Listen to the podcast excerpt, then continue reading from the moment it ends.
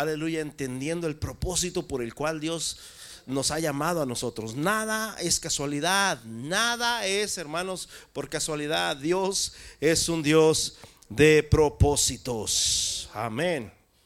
Muy bien. ¿Lo tenemos? En el versículo 20 dice, vino pues Abner a David en Hebrón y con él 20 hombres a David. Dice que vinieron, vino Abner, hermanos, a David en Hebrón y con él 20 hombres. Y David hizo banquete a Abner y a los que con él habían venido. Y dijo Abner a David, yo me levantaré e iré y juntaré a mi señor el rey, el rey a todo Israel. Y juntaré a mi señor el rey. Abner reconoce a David como rey. Antes de eso, mi hermano, había un hijo de Saúl que era el rey, después de que Saúl murió. Este hijo fue el que tomó el, trono, ¿verdad? Pero aquí dice, yo voy a juntar a, a, todo Israel y lo voy a traer a mi Señor el rey, a todo Israel, para que hagan contigo pacto y tú reines como lo deseas en tu corazón. David respondió luego a Abner, dice, y se fue en paz. Y aquí que los siervos de David y Joab venían del campo y traían consigo gran botín. Mas Abner no estaba con David en Hebrón, pues ya se había despedido y él se había ido en paz. Y luego que llegó Joab y todo el ejército que con él estaba, fue dado aviso a Joab diciendo, Abner, hijo de Ner, ha venido al rey y le ha despedido y se fue en paz. Wow. O sea que tenía que irse, hermanos. Ahí tenía que haber habido pleito bien bueno, pero se fue en paz. Paz de Cristo. Mi paz os dejo, mi paz os doy, dice el Señor. Uh, ¿cuántos tienen paz? 24. Entonces Joab vino al rey y le dijo, ¿qué has hecho? He aquí Abner vino a ti porque pues él, pues le dejaste que se fuese, lo hubieses matado.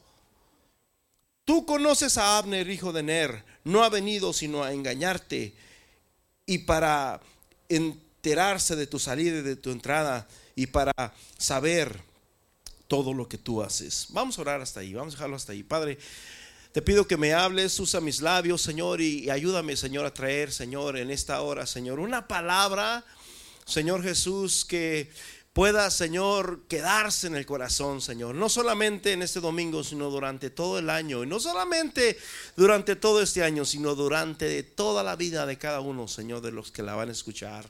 En el nombre de Jesús, Señor, usa mis labios para hablar, Señor, esta palabra, Señor, de verdad que tú, Señor, me das, Señor Jesús, para que la dé a tu pueblo.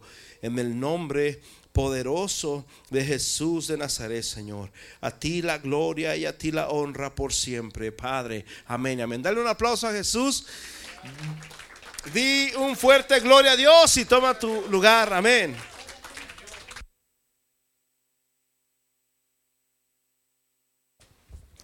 Rápidamente, David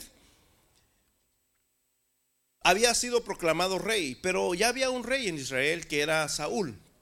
Pero cuando Saúl muere, ah, viene un, me parece que una malecita, una malecita llega y le dice, ah, oh, ya acaba de morir Saúl. ¿Y tú cómo sabes que murió? Oh, porque estaba herido y yo pasé por ahí y me dijo, mátame, prefiero que me mates tú a que me maten aquellos otros. Entonces te dice, yo lo maté y aquí traigo su espada y aquí traigo todo. Y David dijo, tus palabras te han delatado. O sea, por tus palabras, como dice el dicho, por sus palabras cae el pez, o por su boca, perdón. Por su boca cae el pez, porque el, pez muerde el, anzuelo y ahí es como cae. Por eso cuando te para un policía, cuando tienes problemas con la ley, lo primero que te dicen, todo lo que tú digas va a ser usado en tu contra. Todo lo que tú digas va a ser usado en tu contra por tus palabras. No, no van a sacar nada bueno. Amén.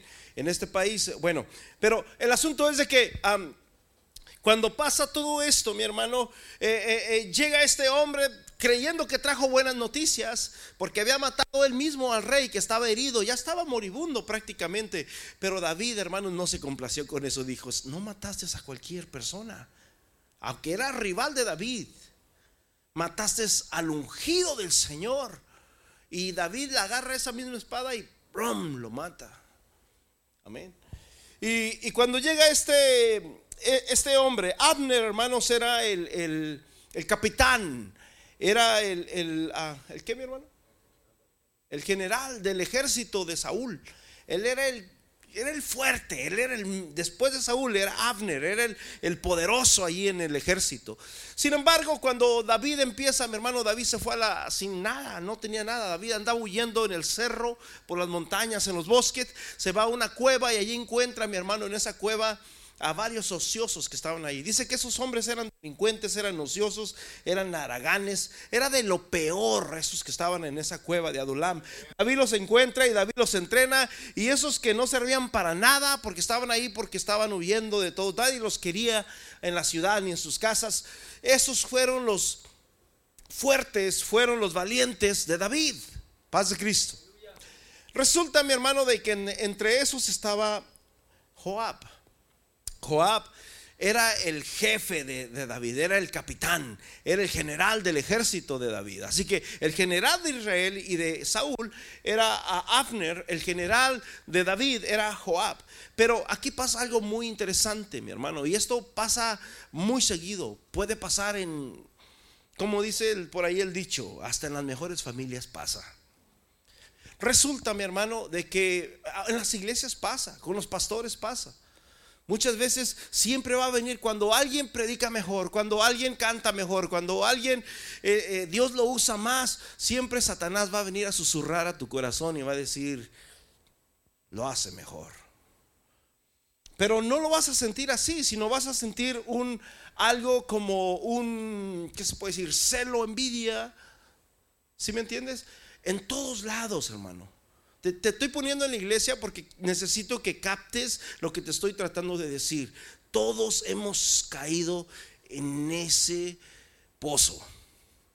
Todos, no hay nadie que no. Paz de Cristo. Así que aquí miramos este ejemplo. Yo no lo tenía pensado ni me acordaba de él. Pero cuando Joab se entera de que había venido Abner a visitar a David y que David lo había dejado ir en paz y le dijo, no te preocupes, está bien, yo voy a juntar a Israel. Es que David, ya en realidad David ya reinaba, casi toda la nación seguía a David. Lo único que le faltaba a David que lo siguiera era el ejército. Los del ejército estaban con el hijo de Saúl, que era el que estaba reinando, me parece que duró como dos años, no recuerdo bien, pero estaba reinando con el hijo de Saúl, se me olvida su nombre totalmente. Así que lo único que le faltaba a David para ponerse como rey era el ejército, porque casi toda la gente amaba a David, seguía a David. Paz de Cristo. Así que este hombre, como era el general del ejército, le dijo, ¿sabes qué? Yo voy a, a traerte todo Israel a ti, a tus pies. Yo te lo voy a traer.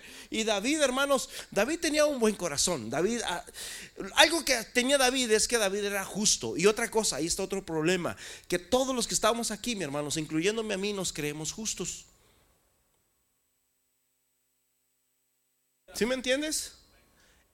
Todos nos creemos justos. Todos pensamos que yo soy más justo que tú. Todos, y ese es un problema.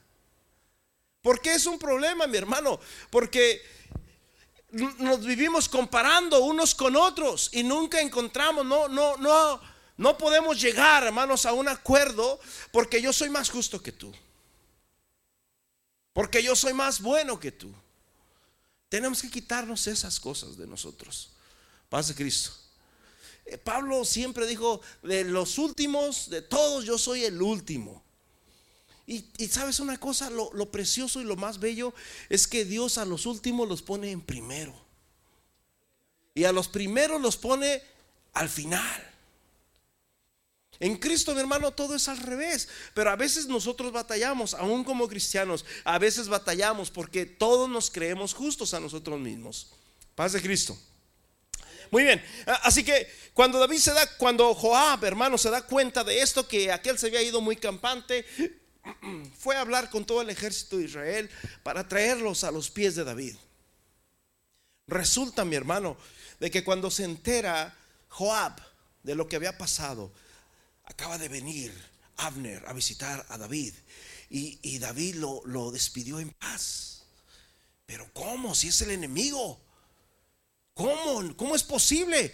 Además aquí el que manda soy yo. ¿Cómo que va a mandar otro? No vamos a... Es que no puede haber... Mira, mi hermano, te voy a decir una cosa. La cabeza es la que dirige el cuerpo. Cuando hay dos cabezas es... Cuando la Biblia habla de una bestia que tenía muchas cabezas, para que algo, si algo tiene varias cabezas, ya no es normal. ¿Sí me entiendes? Un cuerpo que tenga dos cabezas ya no es normal. ¿Sí me entiendes?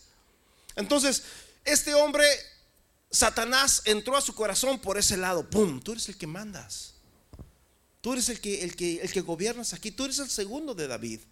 Si tú dejas que, que, este hombre llegue, pues ahora, ¿cómo va a funcionar? Probablemente como aquel tenía muy buen recorrido con Saúl, era el general.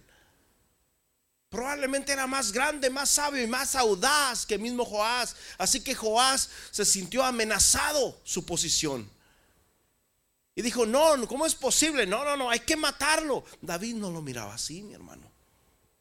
Así que lo que hace este hombre, mi hermano, es que va y detrás de las espaldas de David va y lo manda a llamar. Ven, dice el rey que vengas y regresa aquel, este, sin inocentemente. Y este hombre llega, mi hermano, y le da por la espalda y lo mata. Cuando David se entera de esto, mi hermano, David comienza a llorar y, y dice, Abner, oh, ha muerto el general de Israel como un cualquiera ha muerto. Era un hombre valientísimo, mi hermano. Se había enfrentado a ejércitos, a reyes. Era valiente y lo habían matado, mi hermano, como, como cualquier hombre. David se molestó tanto, pero David no se atrevió a levantar la mano contra su mano derecha, que era Joab. Lo único que David dijo, en la casa de Joab no faltará ninguno que no tenga lepra.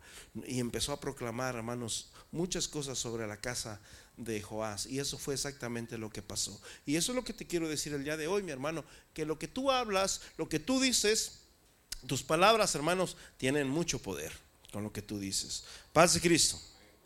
Mira, el Mateo, el Marcos capítulo 3, versículo 27. A ver, bueno, estar allá ayuda a Jeremy y Dani. En Marcos capítulo 3, versículo 27, la Biblia nos habla, mi hermano, que cuando el hombre, el hombre fuerte, para que tú puedas saquear al hombre fuerte, dice que lo tienes que atar primero. Paz de Cristo. Ninguno puede entrar en la casa del hombre fuerte y saquear sus bienes si antes no le ata. O sea, nadie puede entrar a la casa del hombre fuerte y robar sus bienes si primero no le ata. ¿Sabes? Yo recuerdo que la primera vez que me di cuenta de que yo siempre creí que era bueno, cuando era niño sobre todo. Yo, yo, decía, yo cuando tenga mis hijos no voy a ser como mi papá, no les voy a gritar, porque mi papá tenía una voz muy, muy fuerte, mi hermano. Una voz muy fuerte. Cuando se molestaba, mi hermano, él gritaba que casi hasta se caían los cuadros de la casa. Y yo siempre decía, yo no voy a ser como mi padre yo voy a ser un poco más templado, voy a, voy a, trabajar de esta manera.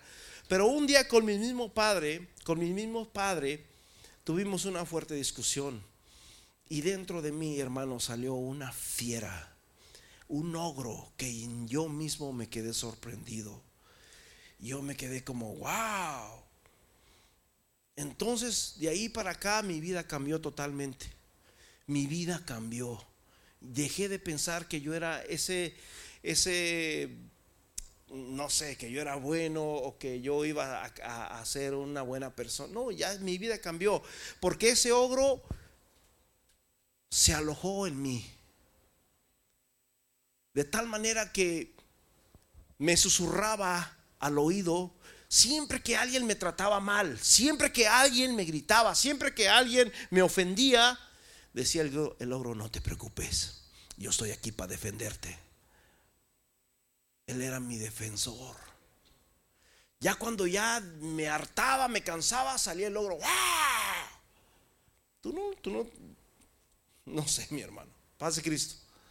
Era mi defensor, ese ogro. Yo no lo había conocido hasta esa vez con mi padre. Me acuerdo que después, hace muchos años, como en el 2000, 2001, 2002, no sé, por ahí, estaba trabajando en, en Florida Branch.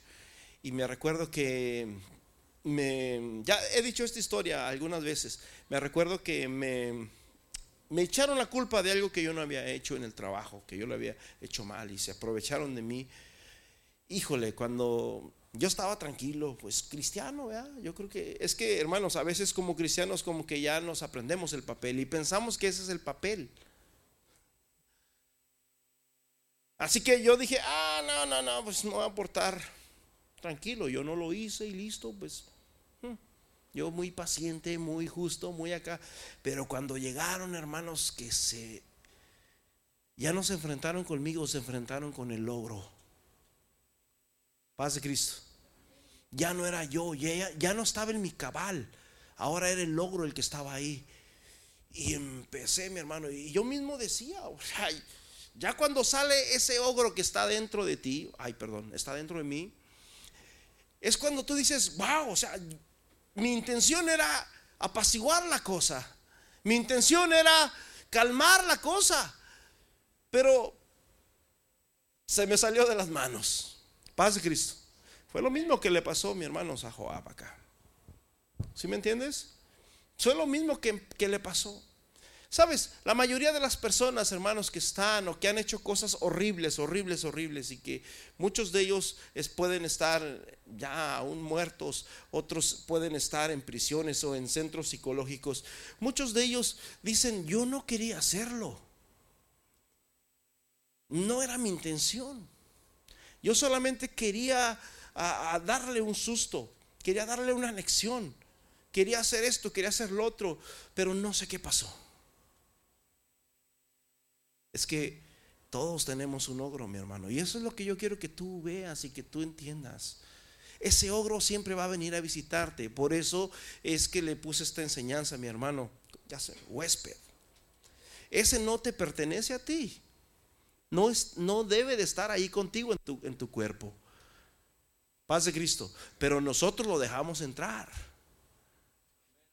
Ese no está ahí, no es un huésped solamente que quiere. Es que, mira, Jesús lo dijo: que cuando el espíritu malo sale del hombre, porque Jesús lo echa afuera, dice que anda por lugares secos buscando reposo y al no encontrarlo, dice: Ah, voy a regresar a la casa de allá donde salí. Probablemente ahora sí ya está lista. Y dice que cuando llega la encuentra barrida, aseada Dice, hey, vengan, aquí hay campo, no se preocupen, los invito a mi casa porque a ellos les gusta el desastre. A ellos les gusta la suciedad. A ellos les gusta, mi hermanos, vivir dentro de las personas. Paz de Cristo.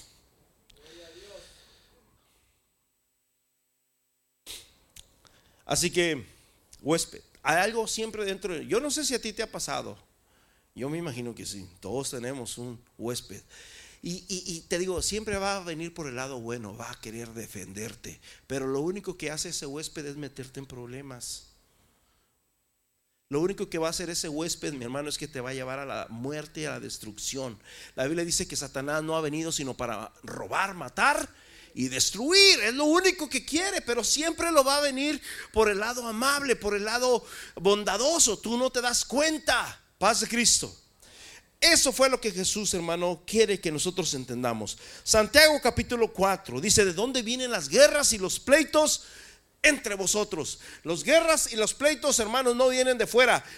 Jesús dijo que los enemigos del hombre serían los de su propia casa. Las guerras y los pleitos vienen, hermanos, de acá, de adentro, de nosotros, de las personas que nos rodean, de los más cercanos a nosotros. Esos son los que más nos van a doler. Los otros no nos importan. Aunque sí nos duelen por un ratito, vas manejando, ya les he dicho, y de repente traes una persona atrás que te viene maldiciendo y que baja el vidrio y, te sigues con su camioneta y, hace, te te habla groserías, yo no sé. Y sí, hermanos, como humanamente a veces sí nos sentimos tristes, enojados, molestos, confundidos, yo no sé. Paz de Cristo. Por eso yo he decidido, mi hermano, siempre tratar de buscar hacer de perdida una cosa buena durante todos los días que me despierto. Pero te voy a ser sincero, a veces siento que no logro. A veces siento que no logro mi objetivo. Siento que pasa el día y que no hice nada bueno.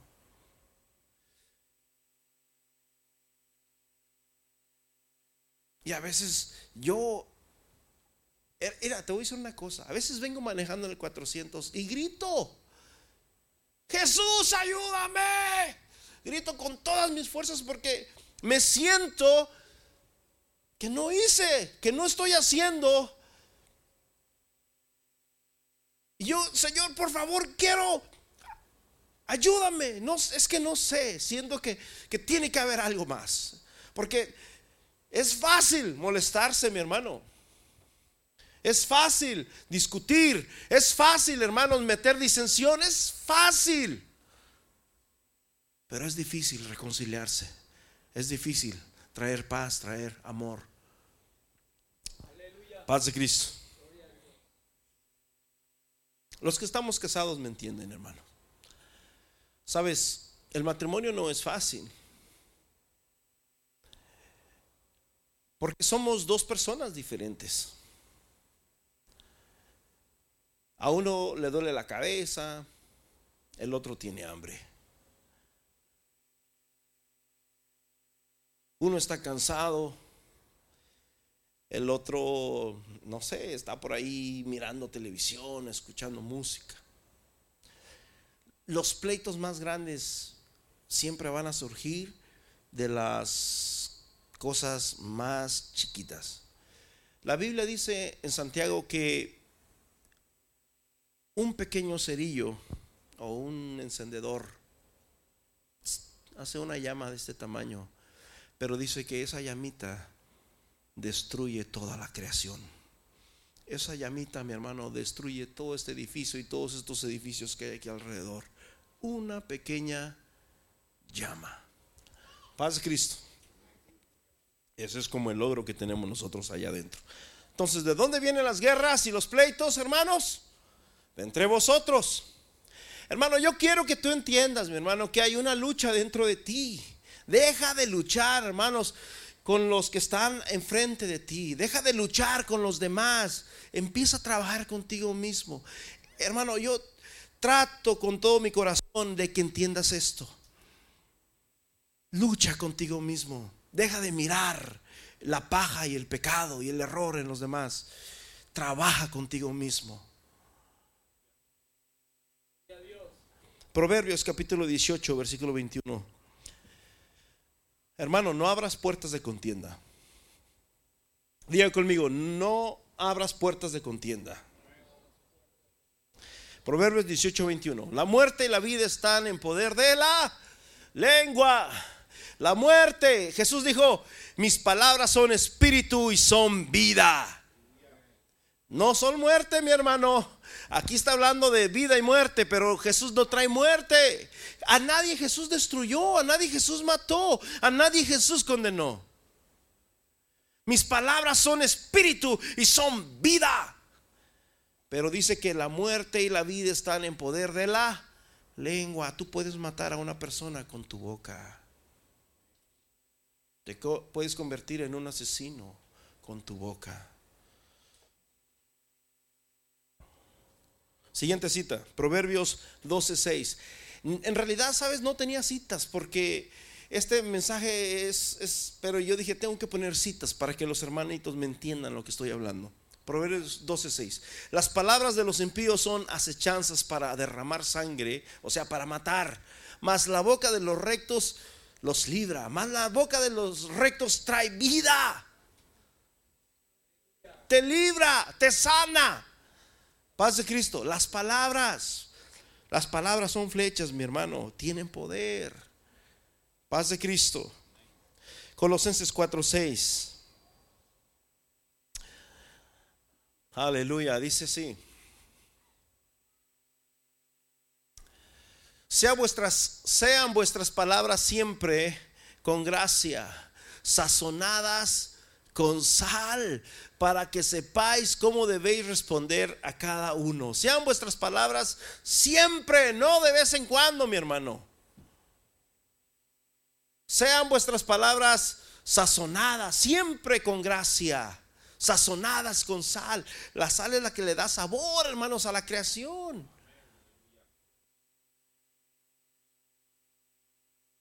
Y es bien difícil, hermanos, aún entre los casados, viene nuestra esposa y nos dice, ¿cómo me queda el vestido?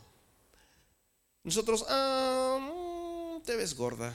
Ah, no me gusta Ella quiere, hermanos, que nosotros le digamos, oh, te, quedas, te queda bonito. Y es bien difícil para los hombres. Paz de Cristo. Es bien difícil, hermanos, para los hombres que nosotros usemos la gracia y la sazón para darle sabor. ¿Te imaginas qué pasaría? Oh, te quedas gorda. Y, ella estaba tan ilusionada con ese vestido. Hermano, yo te estoy hablando personalmente, no pienses, porque a veces escuchamos predicadores y decimos, no, ese matrimonio es perfecto. no hay matrimonios perfectos, hermano.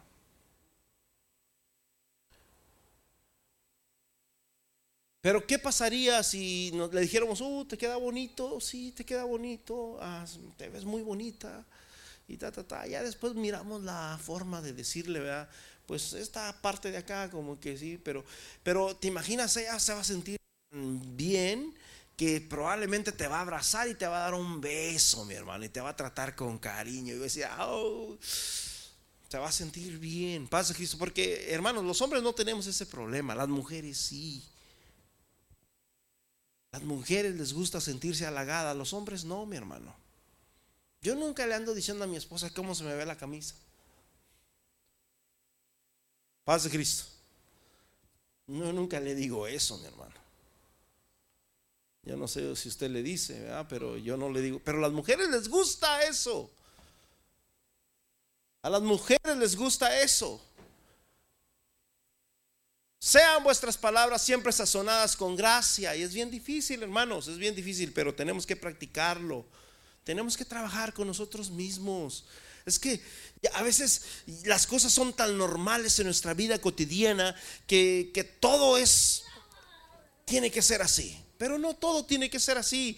Hermanos, vamos a meterle un poquito de gracia a nuestro hogar, a nuestra familia, a nuestro matrimonio. ¿Cuántos lo quieren hacer? Nomás escucharon tres amenes. ¿Cuánto lo quieren hacer? Amén. Otra cita pues. Romanos. ¿Dónde es cuál es esta? Romanos 10, 14. Thank you, Dani.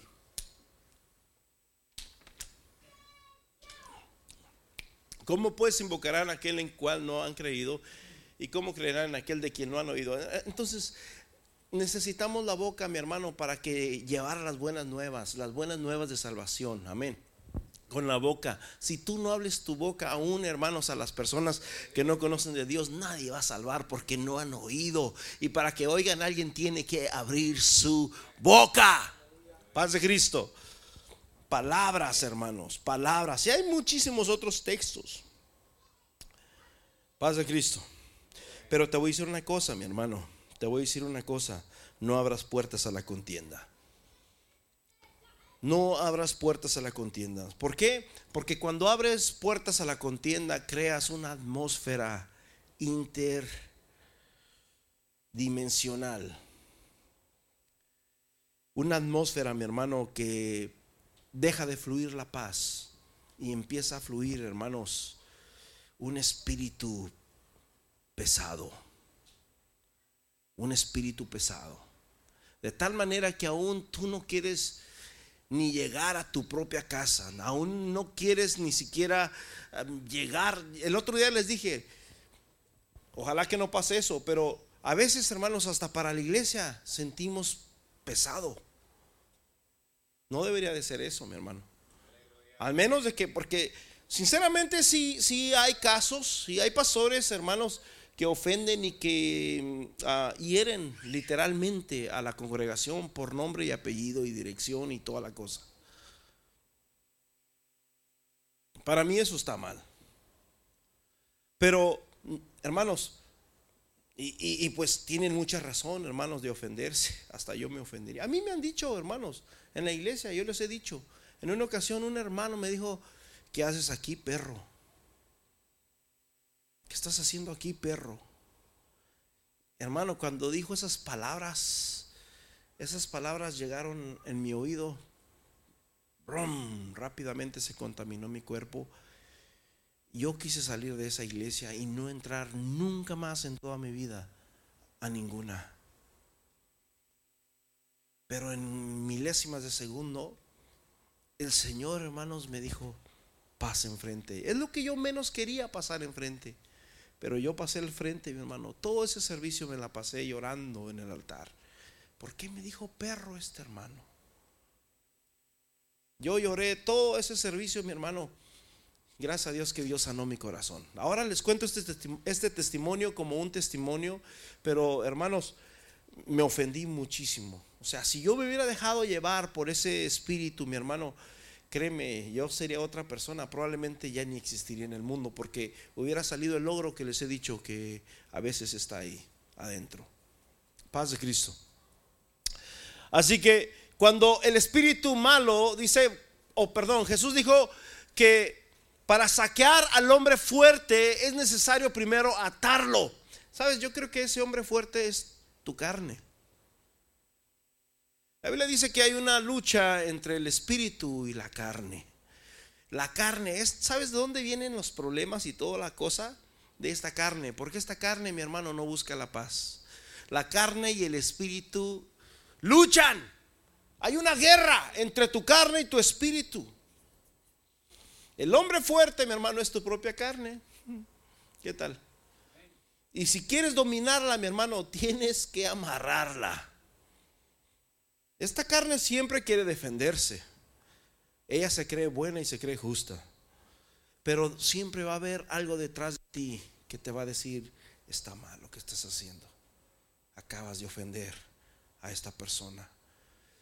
Pero tu carne, ah, pero, está mal deberías de humillarte, deberías de, pero tu carne, ya cuando dejas ir a la carne, mi hermano, créeme, ya es, es que la carne es bien soberbia. La carne es bien soberbia. Por más que el espíritu le diga, estás mal, acabas de dañar tu matrimonio completo. Pero la carne es tan soberbia que no recapacita. Paz de Cristo. Por eso David dice en el Salmo 19, líbrame de la soberbia. Paz de Cristo. Líbrame de la soberbia. Amén. Entonces, hermanos, cuando abrimos contienda, creamos, hermanos, puertas invisibles, creamos un universo invisible donde había paz, se va la paz y empieza a crearse una atmósfera, una atmósfera totalmente contraria a la paz, al amor.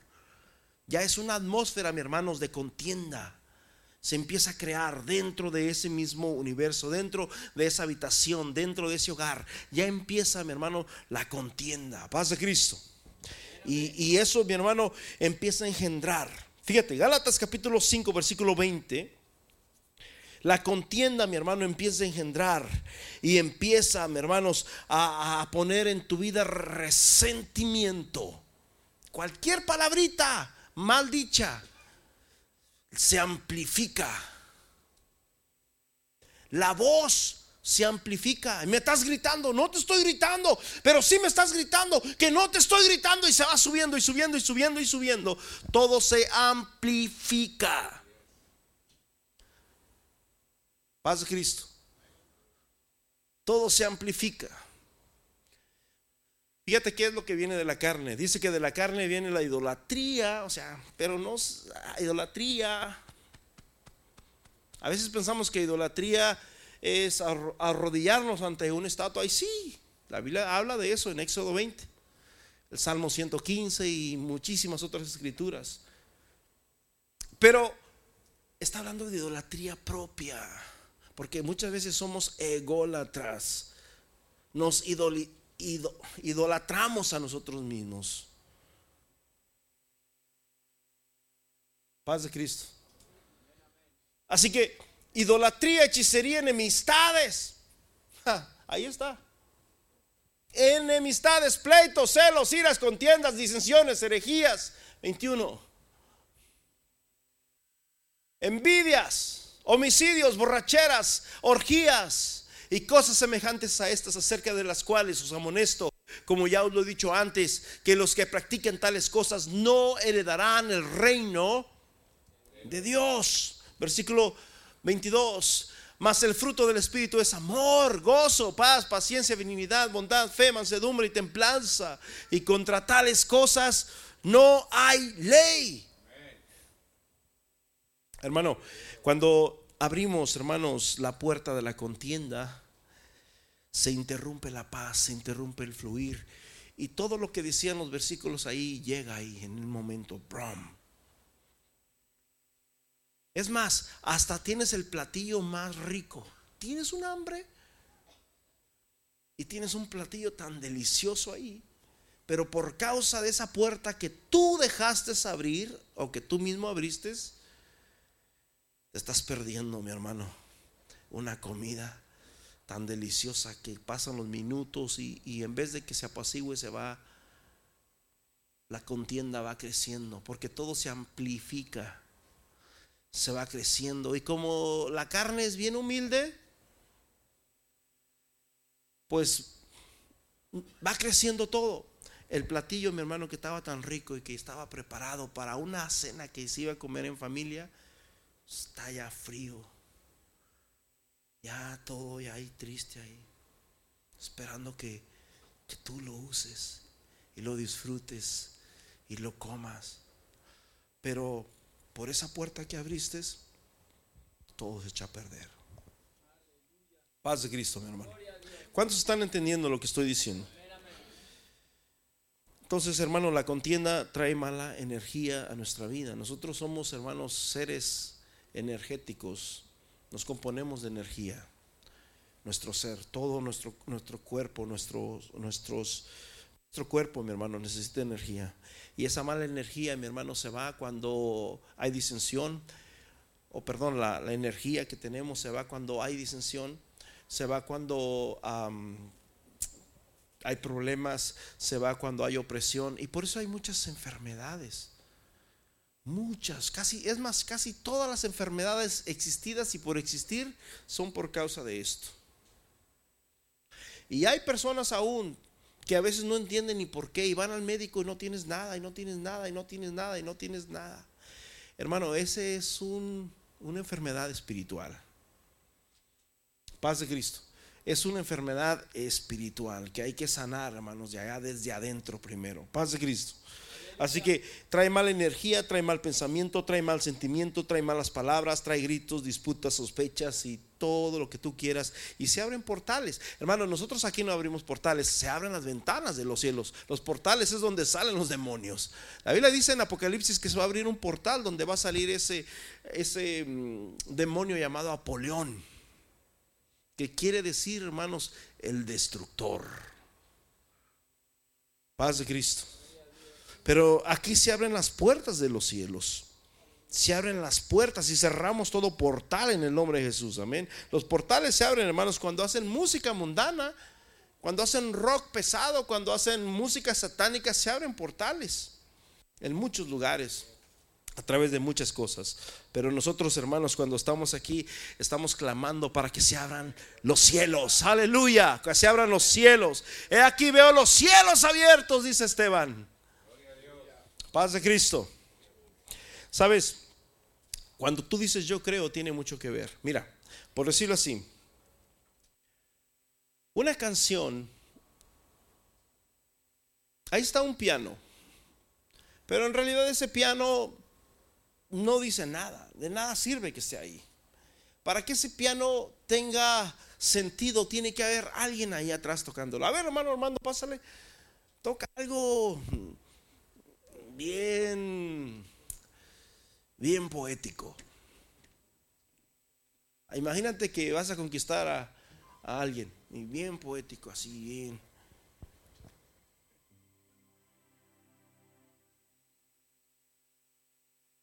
La música no existe. Para que exista, dale más volumen, bro. Para que exista tiene que crearse. ¿Sí me entiendes? Ahorita no existía eso, pero mi hermano Armando la está creando ahí. De la nada. Ahora, mi hermano, escuchamos música. De la nada. Así pasa con los pleitos y las disensiones y las contiendas. Surgen de la nada. Por eso te digo que abren puertas y portales espirituales. De la nada sale mi hermano. Gracias, hermano Armando. De la nada sale. Sabes, la música es como un bebé. Los que somos músicos entendemos esto. Cuando nosotros estamos tocando, nosotros agarramos una canción, supongamos la canción que más te guste en el radio. Para que esa canción pueda salir y la puedas escuchar, alguien primero la pensó. Alguien primero la pensó y después que la pensó comenzó a creer y agarró una guitarra, agarró un piano y hizo lo mismo que hizo el hermano Armando. Y de la nada empezó a salir poco a poco esa canción. No salió así como, ¡pum! Ya está la canción. No, se va formando como un bebé. Cuando mi bebé estaba, hermanos, en el vientre, teníamos una aplicación donde decía, ahora el bebé es como una uvita. Y que ahora ya es como una strawberry. Yo decía, una strawberry tan chiquitita así. Yo ya quería que fuera una toronja o, una sandía. Y que ahora es, y no, hombre, puras cositas. Yo me imaginaba, pues, las frutas que tú ves y decían, uy. Pero, hermanos, se va formando y le van saliendo las orejitas, va saliendo la naricita, se va formando su carita. Y la mayoría de los niños, ¿verdad? Cuando nacen hasta tienen la cabecita así como, quién sabe cómo para arriba. Muchos, no sé si es cuando lo sacan así, pero ya después se les acomoda o se nos acomoda. A mí me quedó un poquito todavía así, pero... pero se van formando, así es la música también, hermanos, se va formando, vamos metiendo nota tras nota, vamos metiendo palabras, vamos escribiendo, vamos cambiando por acá y la vamos formando, formando hasta que de repente la música dice, esta soy yo. Y cuando tú la escuchas dices, wow, qué canción tan hermosa. Y, y la cantamos aquí y tú te vas con ella cantándola toda la semana.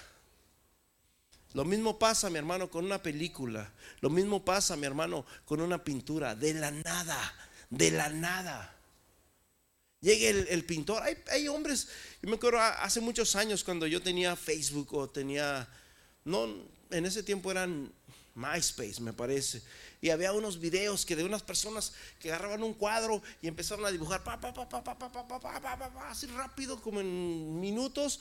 Y después ¿Qué es? No, pues que nadie sabe. Y le daban la vuelta a la foto y ¡pum! ¡Oh! Era Jesús. bueno, el Jesús que nos dicen en una pintura, ¿verdad? Y, o, te dibujaba algo y te dices, wow, no, no, ni por aquí. Pero qué capacidad tiene ese hombre de dibujarte algo al revés. Yo ni al derecho, mi hermano. Yo a veces le dibujo un animalito a, mi hijo y parece no sé qué cosa. un caballo y parece paz de Cristo. Pero esa gente, mi hermano, tiene talento y hace de la nada un arte. Paz de Cristo. De la nada hacen un arte. Lo mismo pasa, mi hermano, con un bebé. Lo mismo pasa, mi hermano, con la disensión. Por eso es que nosotros, hermanos, somos creativos. Todos los que estamos aquí somos creativos, somos creadores. Dios nos dio esa capacidad de crear. Los que somos músicos creamos música. La creamos nosotros. De nosotros sale y empezamos ahí y, fluimos en eso. Paz de Cristo.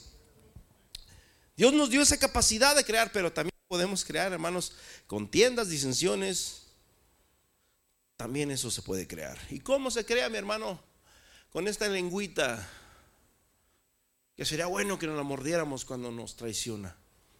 Porque se siente bien rico cuando te la muerdes, pero te la muerdes cuando estás comiendo un bocado tan rico, es una comida tan deliciosa que la estás disfrutando y ahí se mete la lengua y te echa a perder todo. Siempre, hermanos, donde no la llaman, ahí se manifiesta. Paz de Cristo.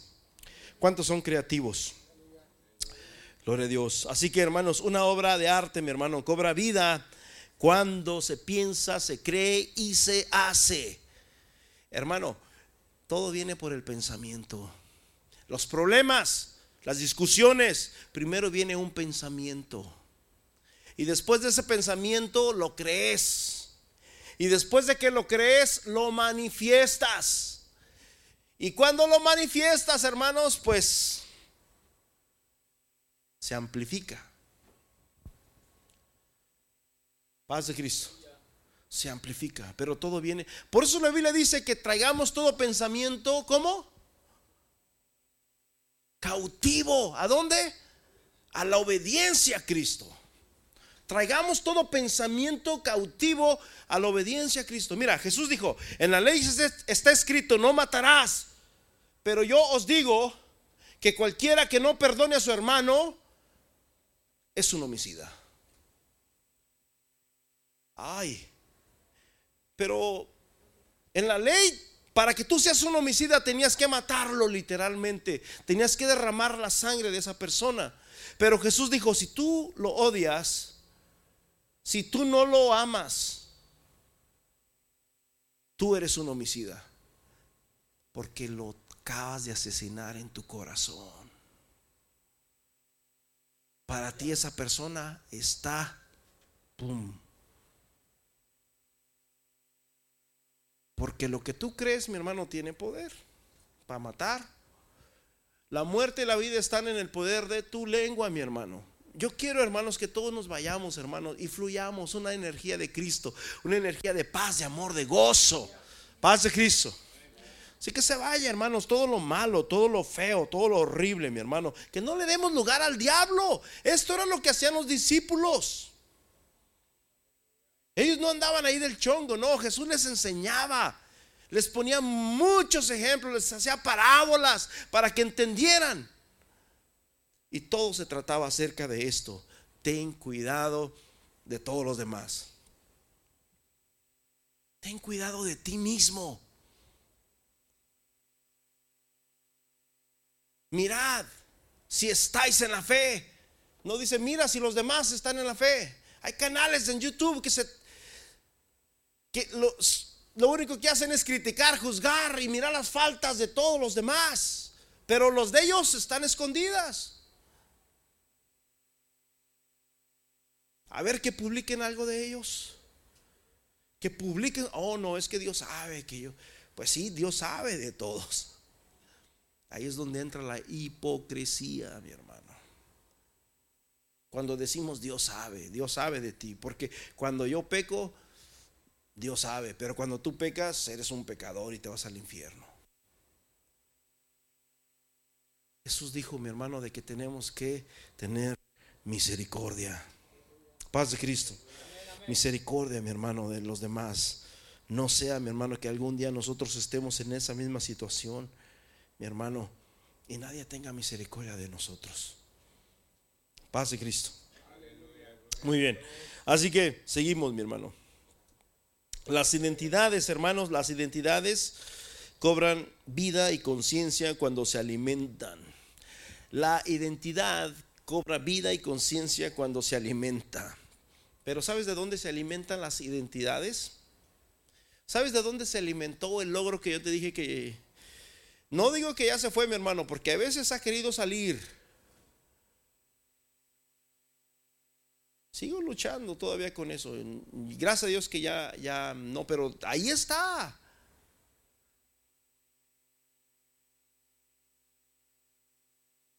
Es que a veces pensamos de que ya, ya, ya quedó. No, no, mientras tengas tu cuerpo, mi hermano, ese otro siempre va a querer salirse con la suya. Y, y es bien bueno ese ogro porque él quiere defenderte. Es tu aliado. No, mi hermano, no es tu aliado. Eso es una mentira satánica Satanás. El logro, mi hermano, no es tu aliado. Entonces, la identidad, hermanos, cobra vida y cobra conciencia cuando se alimenta. ¿De dónde se alimenta? De ti. Cuando una identidad, cuando un huésped, cuando un, un, demonio encuentra un huésped, hermano, encuentra una casa que está abierta y que dice, aquí merito me meto. Los, sabes, los malos espíritus andan así, están mirando a ver dónde está. Por, en Judas, hermanos, Judas abrió esa puerta. Jesús dijo, yo os elegí a todos ustedes y uno de ustedes es diablo. Ahí andaba esa identidad mirando y, dijo, aquí Juditas, a ver, ahí te voy con permiso. Y se le metió. Y así anda, mi hermano. Las identidades quieren destruir esta obra, quieren destruir tu familia, quieren destruir tu ministerio, quieren destruir tu casa, quieren destruir tu hogar. Y nosotros debemos de ser reparadores de portillos. Hay una cita que dice de eso. Debemos de ser reparadores de portillos, no destructores.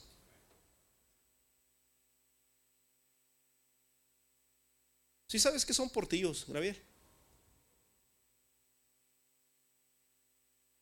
Sí, una cerca que, está hecha, pero el portillo es cuando alguien no quiso ir por la puerta Así que derriba piedras por ahí y pues se hace un caminito por ahí para no dar la vuelta hasta allá. Y ahora por ahí ya salen los animales, ya se va haciendo más grande y más grande la cosa ahí. De tal manera de que ya cada quien entra por los portillos, ya la puerta ya. Hermano, nosotros debemos ser reparadores de portillos. Donde vemos esas cositas que, que están mal, hay que arreglarlas. Paz de Cristo. Arreglar los portillos. Amén. Fíjate, vamos a algunas citas. Hermanos, las, estas identidades se alimentan de nosotros. Job, capítulo 15, versículo 35, Dani.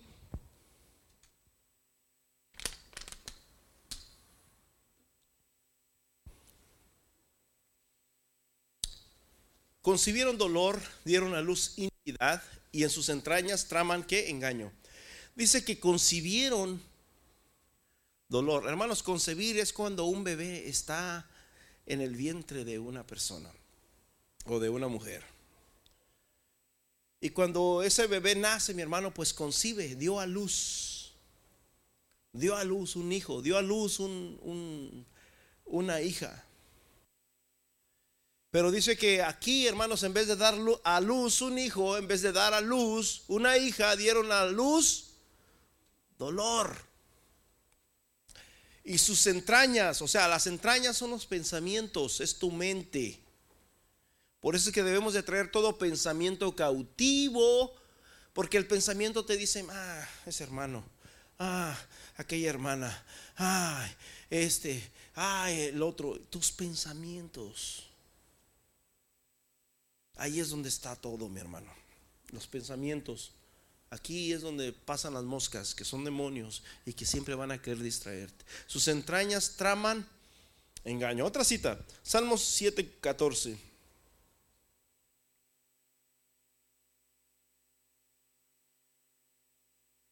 Las palabras son esperma. Las palabras son vida y son muerte.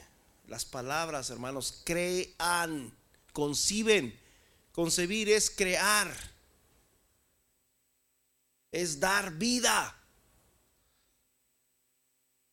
o dar muerte. He aquí el impío concibió qué? Maldad. No concibió un hijo, no concibió una hija. No, concibió maldad. Y su preño de iniquidad dio a luz engaño. Mi hermano, lo que tú dices, lo que tú haces, Tú estás, hermanos, formando una atmósfera en tu casa de amor, de paz, de gozo, como la Biblia lo dice, o estás, hermanos, concibiendo con tu propia boca todo eso de ahí.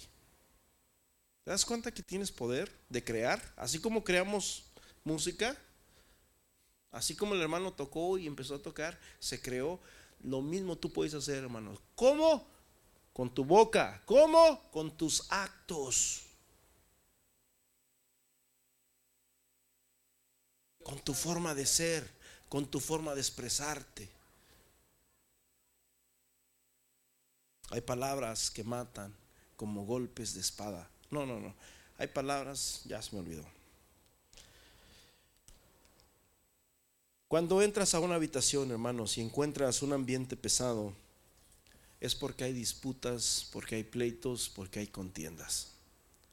Cuando entras a una habitación que va a ser, oh, vine a visitarte, pero está un ambiente pesado, es porque hay pleitos, disputas y contiendas. Esa es una mala energía. Y esa atmósfera se siente oprimida, pesada, está llena de opresión, depresión, frustración y confusión.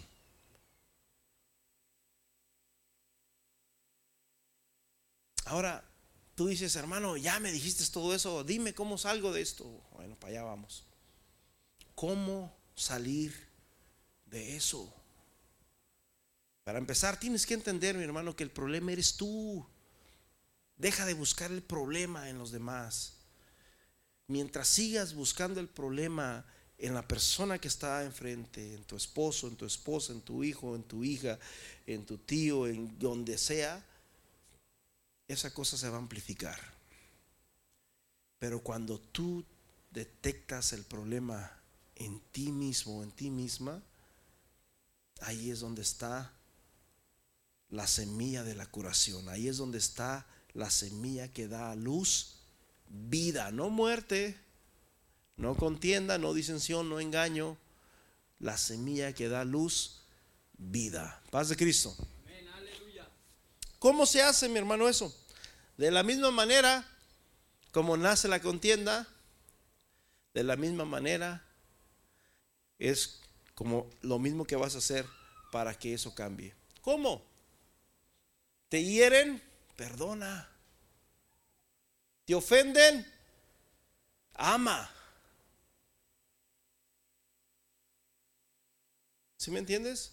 Eso fue lo que Jesús nos enseñó, mi hermano. Todo lo que Jesús hizo y dijo. ¿Sabes? Las palabras más eficaces y más grandes que Jesús dijo están en el sermón, el sermón del monte se han atrevido a decir que esa es la ley de Cristo. Sermón del monte. Y todo lo que Jesús dijo ahí, hermano, se trata de que tú entiendas quién eres tú realmente. Y que la guerra está dentro de ti. Deja de pelear con los demás. Si cada quien, hermanos, nos examináramos a nosotros mismos,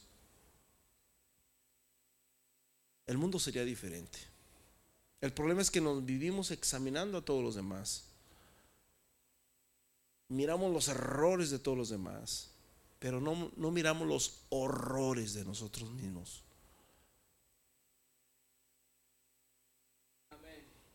Primera de Juan 3:15. Todo aquel que aborrece a su hermano, dice, es homicida. El que aborrece a su hermano es un homicida y ningún homicida entrará en el reino de los cielos. Yo, no lo mataste, hermanos, literalmente. No has, como Joab, con Abner, no le tiraste la espada por la espalda. No, no lo asesinaste en el hecho, pero sí en tu corazón. En tu corazón asesinas cuando tú aborreces a una persona. Así que si quieres ser libre de esa puerta, mi hermano, en vez de aborrecer, ama, perdona. ¿Sí me entiendes? La misma puerta es la misma puerta. La misma puerta que es para disensión, para destruir, es la misma puerta que te va a sanar. Es lo que Jesús nos enseñó y es lo que Él hizo. Otra cita, 1 Juan 3:10. Dice que en esto se reconocen los hijos de Dios y los hijos del diablo. Porque Dios tiene hijos, el diablo también tiene hijos. Y luego dice, ¿cómo se reconocen? ¿Cómo se manifiestan los hijos de Dios y los hijos del diablo? El que no hace justicia y que no ama a su hermano, no es de Dios. No hace justicia y no ama. Ese no es de Dios. En otras palabras, es del otro. Paz de Cristo. ¿Cuántos quieren ser hijos de Dios? Nosotros somos hijos de Dios, hermano. Fíjate, Juan 8:37, rapidito. Juan 8:37. Jesús dice, ustedes dicen que son hijos de Abraham, pero me quieren matar. Sé que sois descendientes de Abraham, pero procuráis matarme porque mi palabra no haya cabida. ¿En dónde? Y hermanos, y ellos lo querían matar. Ellos eran doblemente homicidas porque lo mataban con sus palabras y en su corazón, pero también lo querían matar, hermanos, en el hecho. Es doblemente homicida. Porque un doblemente homicida, mi hermano, uno que lo que mata con su corazón y que mata del hecho, aquí en la tierra va a ser juzgado frente a los tribunales, pero va a ser juzgado también en el cielo, mi hermano. Doblemente homicida como Caín. Paz Cristo. Otra cita, fíjate bien. Juan 7, 19.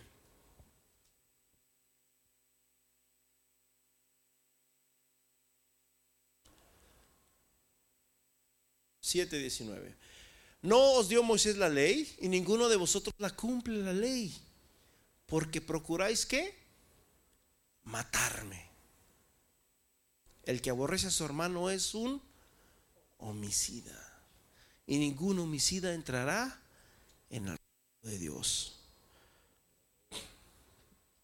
Jesús dice en Mateo 5, 29, 28 y 29, Mateo 5, 28 y 29, pero yo os digo que cualquiera que mira a una mujer y la codicia en su corazón, ya adulteró con ella. En la ley tenías, para adulterar tenías que irte y revolcarte con esa persona, ya sea mujer o hombre. Disculpe la palabra revolcar, pero tenías que acostarte, tenías que tener el lecho, que ustedes saben de lo que estoy hablando. Jesús dijo, no tienes que hacer eso. Si tú la deseas y la codicias en tu corazón, ya eres un adúltero. Y el día que estés allá con el Señor, te va a decir, tú tuviste tantos adulterios y tú, ay, ¿cómo? ¿Cuándo? ¿Dónde? ¿Con quién? Tantas veces con esta persona tantas veces con esta persona. El día que fuiste por allá, miraste a esta otra. Y mira, aquí tiene. ¿Y qué vas a decir, mi hermano? Es que todo está en tu corazón. Engañoso es el corazón más que todas las cosas. Y perverso, ¿quién lo conocerá? Dice yo, el Señor que escudriño la mente y el corazón. Muy bien, hermano, ya voy a terminar porque este sermón es bien largo, pero Mira, Isaías 61, ya, ya vamos a terminar aquí. Dice, Isaías 61, Dani, yo ya tengo hambre, mi hermano, y, tenemos comida por allá. Así que el Espíritu del Señor está sobre mí, porque me ungió el Señor. Y Jesús dijo esto en frente de los de todos los fariseos que estaban ahí, porque me ungió el Señor y me ha enviado a predicar las buenas nuevas a los abatidos, a vendar a los quebrantados de corazón, a publicar libertad a los cautivos y a los presos que apertura de la cárcel, a vendar a los no, no, no, no vino a, a, los quebrantados, los vino a, quebrantar más.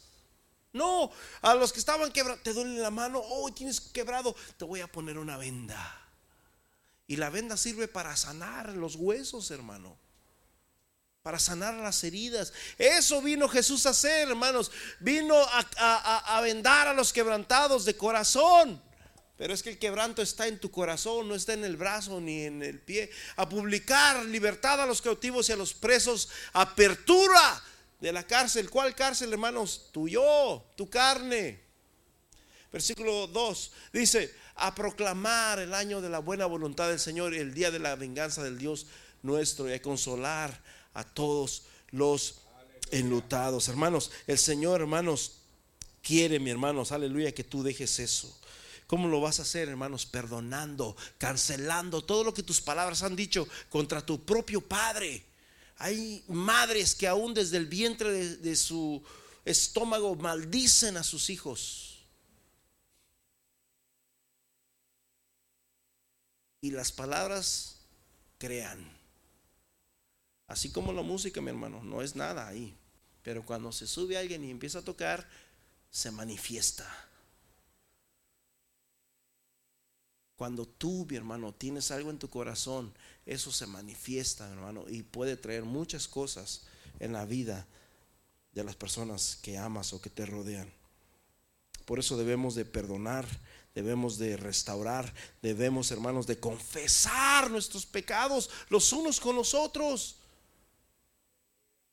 Debemos de humillarnos, de animarnos, de consolarnos.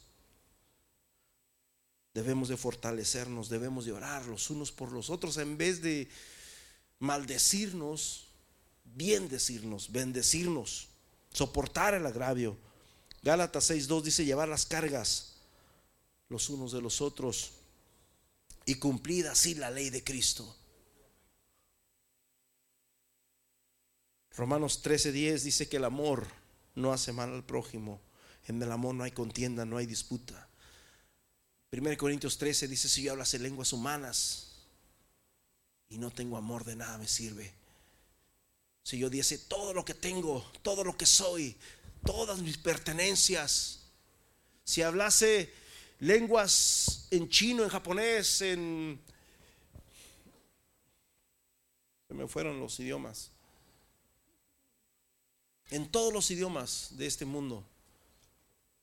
Y no solamente los idiomas de este mundo, sino aún hablo hasta con los ángeles.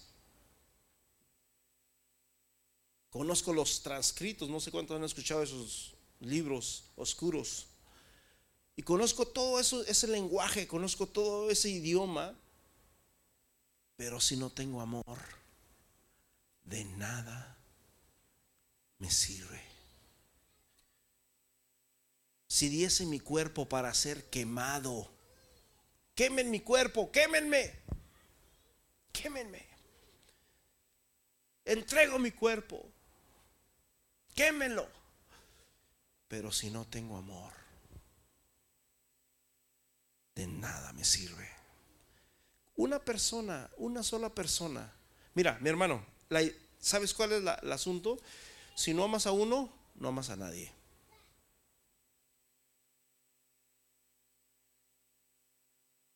Con mucho respeto, yo al hermano Jesse le tengo mucho respeto. Los amo a todos ustedes, pero al hermano Jesse no lo amo. Con eso, mi hermano, no amé a nadie. Delante de Dios, no amé a nadie. Quiero que entiendas esto, mi hermano. Si no amas a uno, no amas a nadie. Para que tengas amor tienes que amar a todos. Vamos a ponernos en pie en el nombre de Jesús. Ponte de pie, mi hermano. Yo quiero que te lleves esto en tu corazón. Quiero que entiendas, mi hermanito, que la guerra, mi hermano, está en tu corazón. Dejemos, hermanos, restaurémonos, llevémonos al amor, a la paz, a las buenas obras. 1 Corintios 13, ahí mismo dice, si entendiese las profecías, Ahorita andan muchos profetizando, ¿verdad? Con todo lo que está pasando ahorita. Muchos profetas por todos lados. Y si entendiese las profecías, si entendiese los misterios, entendiese la ciencia, y si tuviera la fe de aún de transportar las montañas al mar, pero si no tengo amor, de nada me sirve. 1 Corintios 13:13 13 dice, ahora permanece la fe, la esperanza y el amor estos tres, pero el amor es mayor. Hermano, ¿quieres cerrar la puerta a la contienda? Ama. El amor todo lo puede. El amor es el arma más grande que puede existir. Si todos usaran el arma del amor, no habría muertos. El amor, hermanos, mata la contienda. El amor mata la disensión. El amor mata el caos. El amor.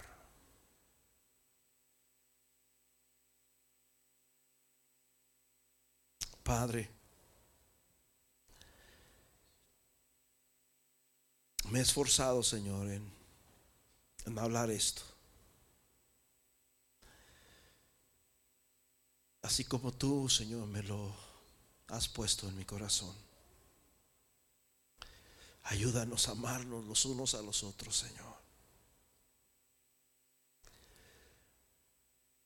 Ayúdanos a perdonarnos. Quita, Señor Jesús, todo prejuicio. Quita todo dolor, toda herida que haya en mi corazón y échala en lo más profundo del mar. Ahora repite conmigo, Señor, si yo si yo he hecho daño a una persona, si yo le he hecho daño a una persona y he hablado mal de esta persona, en este día, Señor Jesús, rechazo, condeno y quemo todas las palabras que salieron de mi boca y de mi corazón, que sean arrojadas a lo más infinito del mar, que sean arrojadas en lo más profundo, Señor, del Seol, esas palabras, que no den fruto en el nombre de Jesús y bendigo, Señor Jesús, a las personas que me han ofendido, a las personas que me han herido. Las bendigo, Señor, con tu amor, con tu gracia y con tu perdón, Padre. En el nombre poderoso de Jesús de Nazaret, Señor. Bendigo, Señor Jesús. Guarda mi corazón, Señor, del mal. Guarda mi corazón de la ofensa. Guarda mi corazón, Señor Jesús. Aleluya. Del, de cualquier contienda, de cualquier, Señor, engaño. En el nombre de Jesús, limpia mis pensamientos, limpia, Señor Jesús, mis ojos. En el nombre poderoso de Jesús de Nazaret, Señor. Amén, amén. Amén, amén. Hermanos, les amo en el amor de Cristo. Abrácense en el amor de Cristo, amén. Y sigamos adelante, hermanos. Amén. Y vamos a comer. Los invito a comer. Voy a hacer un cafecito para todos ustedes.